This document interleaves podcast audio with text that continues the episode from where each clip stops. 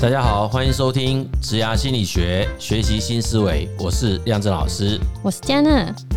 主管都是笨蛋吗？为什么这样的人可以当主管？每个人在职场里都可能曾经对于团队或是组织里那些不适任的人感到失望或是愤怒，甚至又觉得说啊，我们也无力改变这样子的情况，导致说整个团队啊或是公司啊的运作都变得效能极低。这也就是经典的彼得原理所描述的现况之一。那在历经了多年之后，针对这个问题，彼得终于给出了我们处方啦。所以今天就非常兴奋的立即要跟大家分享啦。好，我们来谈彼得原理啊，以及他最近呃台湾书市刚刚出版的一本叫《彼得处方》啊。当然，他作者就是同一个人呐，就是那个提出彼得原理的这位彼得博士哈。彼得原理事实上是一个一个非常。经典的主张，所以我们今天这一集可能就是来稍微。呃，跟大家谈谈吧，哈，就谈谈所谓彼得原理啊。对，因为可能有些人对彼得原理都还不是很了解。对，大家可能就是只有听听说嘛，常常听到。对对，或者是我们还好像还有一个叫做墨菲定律嘛，哈，就是你觉得它不会发生的事情，可是它就是真的会发生，或者是你很害怕它发生的事情，它真的会发生之类的。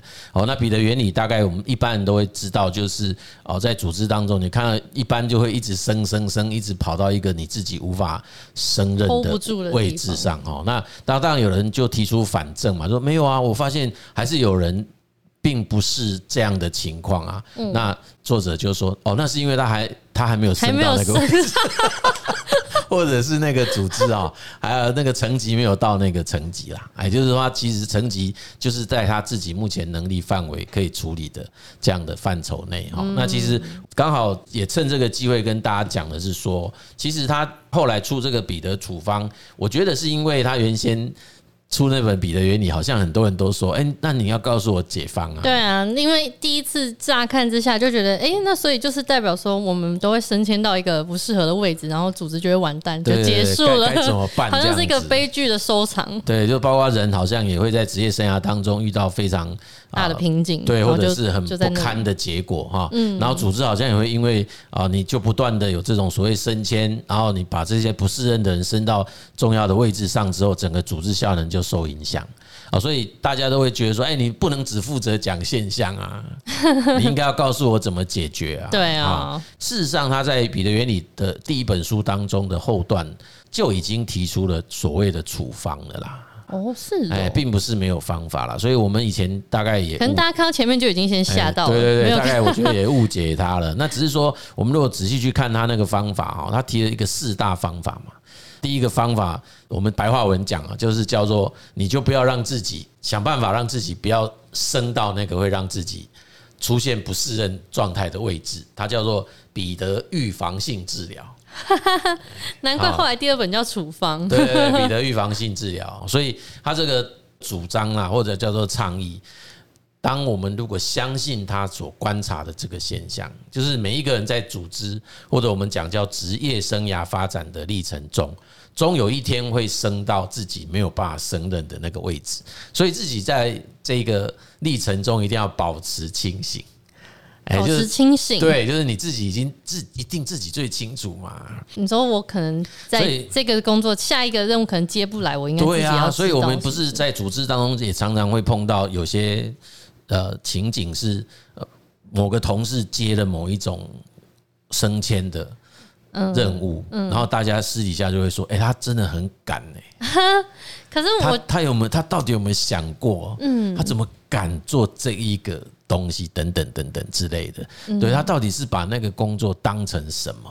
他真的觉得他有能力这样做吗？可是有时候也是组织赶鸭子上架啊，就说啊，现在没人了。是，所以它里面其实提了很多方法，就是你要怎么去。委婉拒绝，但拒绝是不是就等同于，好像是我就工作不认真还是怎么样？所以它里面也有提到这一种所谓的拒绝升迁，其实上在现实世界经常也会造成蛮悲惨的结果。所以它里面甚至有个案例，对，它甚至有个案例是因此而离婚的。对，因为他的家人，他的太太很不满意他这么不上进。哦，对，对，他会觉得说，你为什么不为什么不不升不升迁上去，然后争取更好的待遇，然后照顾家人这样子，对，然后后来就搞得连那个太应该是连太太的娘家的人都参与了，嗯。之类的啦，反正就是周遭的人都一起参与了，产生了比较大的那种冲突，那最后甚至就是连婚姻都不保，所以他也特别有提到说，这种所谓的委婉拒绝要有技巧。那个技巧，那甚至他就你要有一套说法话术。对，有些人是很技巧性的，在日常工作就展现出自己不适任。什么意思？就一直表现的很差吗？就是啊，这个一定不行。提到说，有些可能啊，譬如说你要很小心谨慎，也许是譬如说你管钱的或管机密资料的，所以他就说，那他很可能就会在呃下班的时候故意没有把。抽屉上锁啊，这样太危险了吧？或者是就是把那个抽屉那个打开啊，或者是接下来的工作本身需要有一个大量的跟人社交的需求，然后他就说你就自己带便当，都 都不跟人家一起去吃饭呐、交际啊、应酬啊，反正他就是说在这个过程当中就让自己呈现出叫做不适任的一种状态。啊，所以其实好，好冒险哦。这个就是他指的叫做预防性的一种做法。但真的都只有这么消极的方式吗？当然，当然，当然没有了。因为他第二个，我们先把那个前面消极的那个他的事项有三个是消极的，相对消极。对对对，因为第一个叫做预防性。啊，这个应该我节目还没提过哦，就是我常常挂在嘴边都是人贵自知。其实有一个很难的就是自知之明。嗯，真的不容易，因为说实在，尤其是如果你又不小心已经升到了那个叫最终职位，所以最终职位就是你已经是不适任了。嗯，可是常常在某一些组织，这种位置是经常会被人家吹捧的。哦，就是你旁边会听到很多人歌功颂德。嗯，那久了以后会自己觉得，哎，好像我真的那么厉害。嗯嗯。可是事实上，旁边这些人只是为了确保他自身利益不要受损嘛。哦，就是我只要把你这个组织事事事后好，嗯，而我自己就可以确保我在这个组织仍然有自己的位置就好了。对，对啊，那可那可是那个被像茧包住的那个领导者，他自己可能会迷失自己。嗯，哎，这个我们就讲他他的自知之明可能就不见了。嗯，对，那接下来他有可能会再去挑战更大的位置。我觉得真的很有那种。选举的即视感，所以其实我觉得这本书应该在这个时间点还蛮适合啊，大家所有有志于大卫的人要好好看一下哈，就是那个是不是自己啊，到底能不能够适不适合自己，要继续去追逐，对，到什么程度？哎，这样子的职位啊，那个会不会是自己的？叫做已经超越自己能力的最终职位，所以自己可能要做一下评估。哎，他们这样自己做评估哈。那这个评估千千万不要只是听别人讲，因为别人都一定一直捧捧。对，要听到一个真的很亲密的，愿意说出那个你可能不是很开心话的这种人。然后就像以前唐代宗的魏征，我不晓得啦，历史是这样写的，我不知道是不是真的有这么敢讲那些正言哈，或者是真言嘛，一个言在一个真嘛。好。第二个，它叫做安宁疗法啦。安宁疗法是安宁病房的那种安宁吗？对，安宁疗法。安宁疗法的意思，它就是说，反正你就继续在那个位置上，嗯，哎，但是就做一些无关紧要的事情。哈，对，就是至少不要对那个组织造成重大伤害。然后你就自己在那个职位上面安宁啊，对。哦，就是我也就是我就把事情做好就好了。没有做好，哎，没有做好，就是做不好啊。哈，就他就做一些。不用做真正不是就不用真正做事啊，因为无能的人一做事一定做错啊。哦，所以你就不要做事，就是做一些无关。这样不会被那个 fire 掉吗？啊，不会啊。为什么？因为他就对组织也没什么伤害啊。哦，有有。哎，对啊，就是这样，他就叫安宁，你知道吗？而且你会发现，好像很多这样的人反而活得好啊，因为底下的人日子过得很好啊。嗯，就是你你想想看，是不是？假设在一个组织，它是没有太多竞争的。竞争性的，就是它没有那种生存危机的组织，嗯，就是不是大家会很喜欢这样的主管？哦，主管的话，嗯，对啦，对不对？对，因为你对我来讲。我就不会那么辛苦啊，对，就是不会硬去逼人家做什么。对，因为他就会升到一个那个无法胜任的，所以他基本上他就是在那个地方就快快乐乐，每一天做着那些呃无关紧要、无关紧要的事情。哦，因为他只要一做就做错，然后你底下的人就得去不断的帮他擦屁股、收尾巴。所以不如他就不要。所以这种叫安宁疗法。哦，哎，是不是很有道理？懂，真的是。所以他就是他说他说哦，就是。为已达不适任等级者延长寿命、保持健康快乐的方法，也就是让他就是这样。但这样下面很快就被下面的人给干掉了啊！那个那个要组织够健康啊。可是就是会因为不是这样的组织现象啊，所以反正他就是卡在那边啊，就是我开头讲的，就是主管都是笨蛋的那种概念。对对对，彼得原理，他就是说，现在组织就是他他当时的组看到的组织就很多这种现象啊。可你会发现，五十多年后的现在，好像还是蛮多这种情况仍然会发生啊。那你就觉得很不可思议。它这是就是一个原理。我相信在听这个这一集的听众应该会。有些人会心有戚戚焉吧？你就假设你公司组织又够大，你真的会发现有这样子的情况发生啊！就是那个怎么会有这些人会被升上来这样？嗯，哎，大家就一直会搞不清楚为什么会是升这样的人。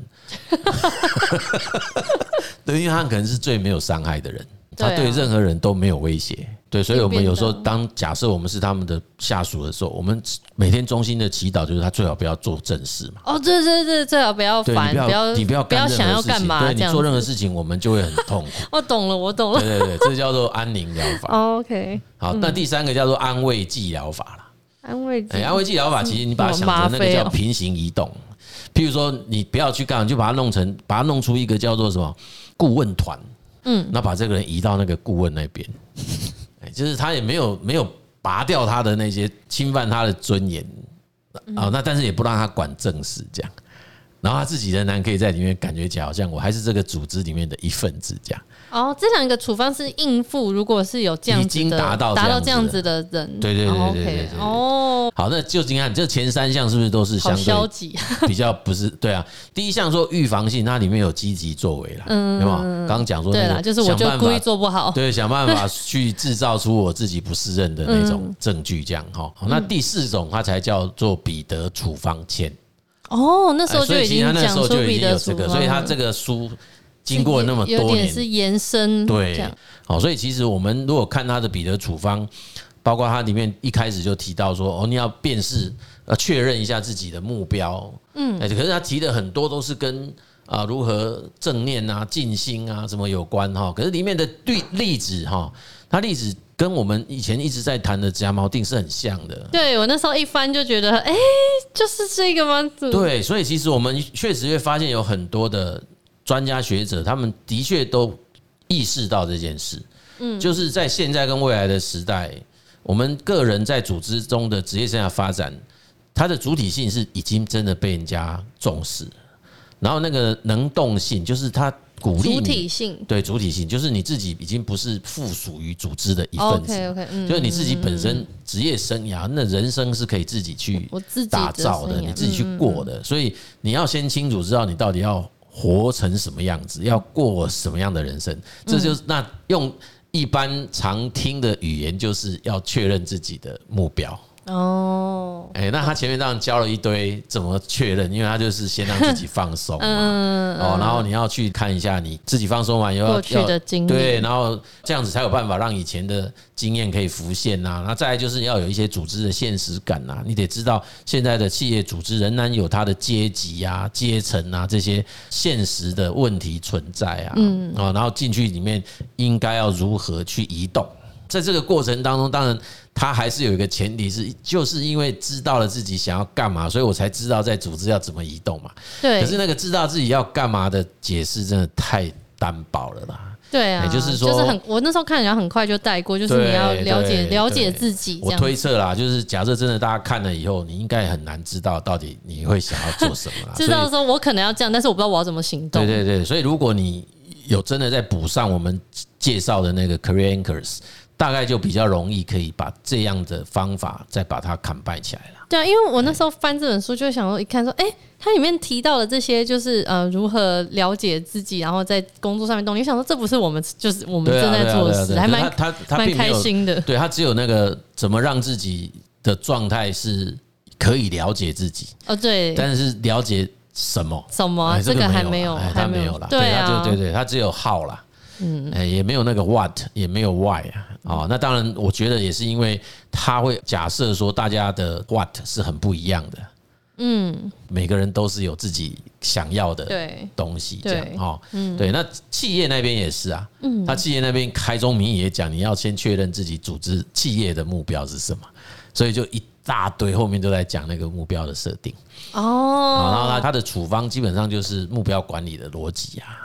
嗯，好，那他甚至在企业那边，他还说，哎，要让大家，要让企业的组织成员一起参与制定目标啊。对对对对对，其实就是这套。所以如果你看彼得处方，然后从商管的、企管的，或甚至我们讲。工商心理学的角度去看，坦白讲很容易看懂啦，很容易看懂他的主张是什么啦。嗯，但如果说我们实际要操作起来，对，因为他其实里面特别有提到那个其实是职涯发展啊。对对，那所以事实上，如果你从职涯发展的角度切进去看，他那边就太单薄了。嗯，然后如果职涯发展的逻辑再用到企业组织，那个我们称为组织的职涯发展，也就是并不是组织这个有机体自己要去做职涯发展，不是那个叫组织。发展是人在组织当中的职涯发展，也就是对对对 不一样哈。你把它想一下，就是主持不同，组织职涯发展，它的组织还是工作者，就是一个一个一个一个的工作者进到组织里面，然后我是由公司来负责协助这个每一个工作者在我这个组织的组职涯发展。对，所以每一个人在组织里面会有不同的路径哦。那所以每一个。这个企业本身，它应该要有能力让每一个组织工作者，就是我的企业工作者，他有他自己的职涯发展路径。好难，这个叫做组织职涯发展。哦，那有的组织发展是不一样的。对对，跟组织发展不同。对，那有些人听到组织职涯发展，会以为是这间企业组织它的发展，它本身的发展，那不是哈。所以如果用比较简单的方式来描述这样子的做法的话，可以怎么样去说？就是我们每个人都清楚自己要做什么，然后组织也清楚自己。要帮助下面的发展，还是要帮助自己发展？因为其实组织哈，它本身优先想到的一定是这个企业组织或机构组织，因为组织有盈利跟非盈利嘛。对。好，那任何一个组织，它有它组织存在的愿景、使命、价值观。嗯。就是这个组织存在的目的啦，我们这样讲好了，然后不要讲的就是它的目的。嗯。目的我们现在用的比较是 objective 啦。嗯。那为什么这一个社会需要这个组织的存在？嗯。对，那这个组织一定要。在这个地方要想清楚嘛，嗯，那要能够实现这个目的，这个目的应应该会展开出很多阶段性的目标啦，或者是部门内的目标嘛，那这个就必须要有一些啊共同不同，就是不同职能的人要去达成它。哦，对，那对啊，那你要找那么多种不同的人进来达成它，那每一个人本身是不是符合他进这家公司的设定？跟想法，这里面就会有一些，有些人必须要担任是领导者，有些人就是专家，啊，有一些人可能就是啊有其他的功能，对不对？业务啊，他可能要去负责那个开拓市场啊，对啊，他会有个就是说会有一些各种不同的职能的工作者会进来，但这种不同的职能工作者本身自己对自己也有自己的期待啊，嗯，所以你看它里面就有一个四格漫画有没有？就有一个。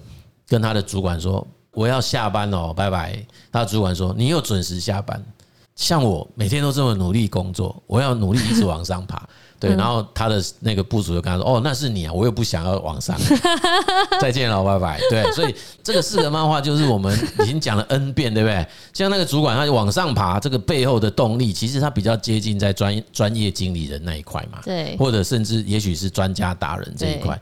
可是他的那个同事很可能就是乐活组啊，对，或者是叫做对那个安稳可靠啊，或者是怎样。对，所以所以其实每个人内在有他自己在职业生涯发展的动力，也就是他自己想要在这个职场中实现什么样的内在角色？这个就是他自己的目标。那这个目标有没有可能跟这个组织要发展的目标可以尽可能一致？这个就是组织要去做很好的管理啊。嗯嗯，对啊，因为你如果遇到的都是跟你自己的发展目标很不一致的人，对，那就头很大。组织要做这样的管理，然后个人也要很清晰的知道，没错没错没错，这个是历史悠久了。处方也是在讲这样子的观念，是的，是的，没错，这本。彼得处方其实就在讲这个概念，因为他认为做到这件事情就比较不会出现那个升到一个你不适任的地方。嗯，对。那如果以职涯锚定来讲，就是你不会去从事一个内外在落差太大的，就是我的内在期许的角色跟外在被赋予的角色有太大落差的位置上。他这边讲叫不适任，不适任，他这边可能会认为是没有办法做出绩效。可是其实，在职涯锚定的定义当中不见得没有办法做，他可能可以做出绩效，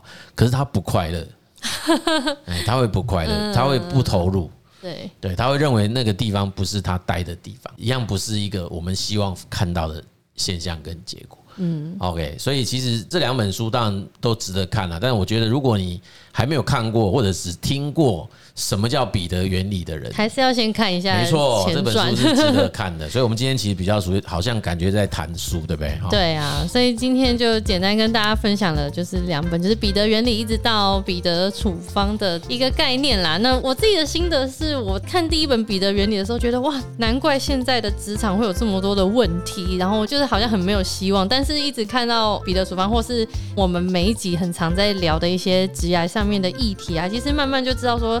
现在的职场真的跟以前的很不一样，越来越重视自己的个体嘛，然后跟整个企业组织的文化。作者里面也有提到说，哎，以前可能大家都过于被那个升迁制度给捆绑，认为说升迁才是唯一的奖励。那他也有提说，那其实现在升迁也不见得是。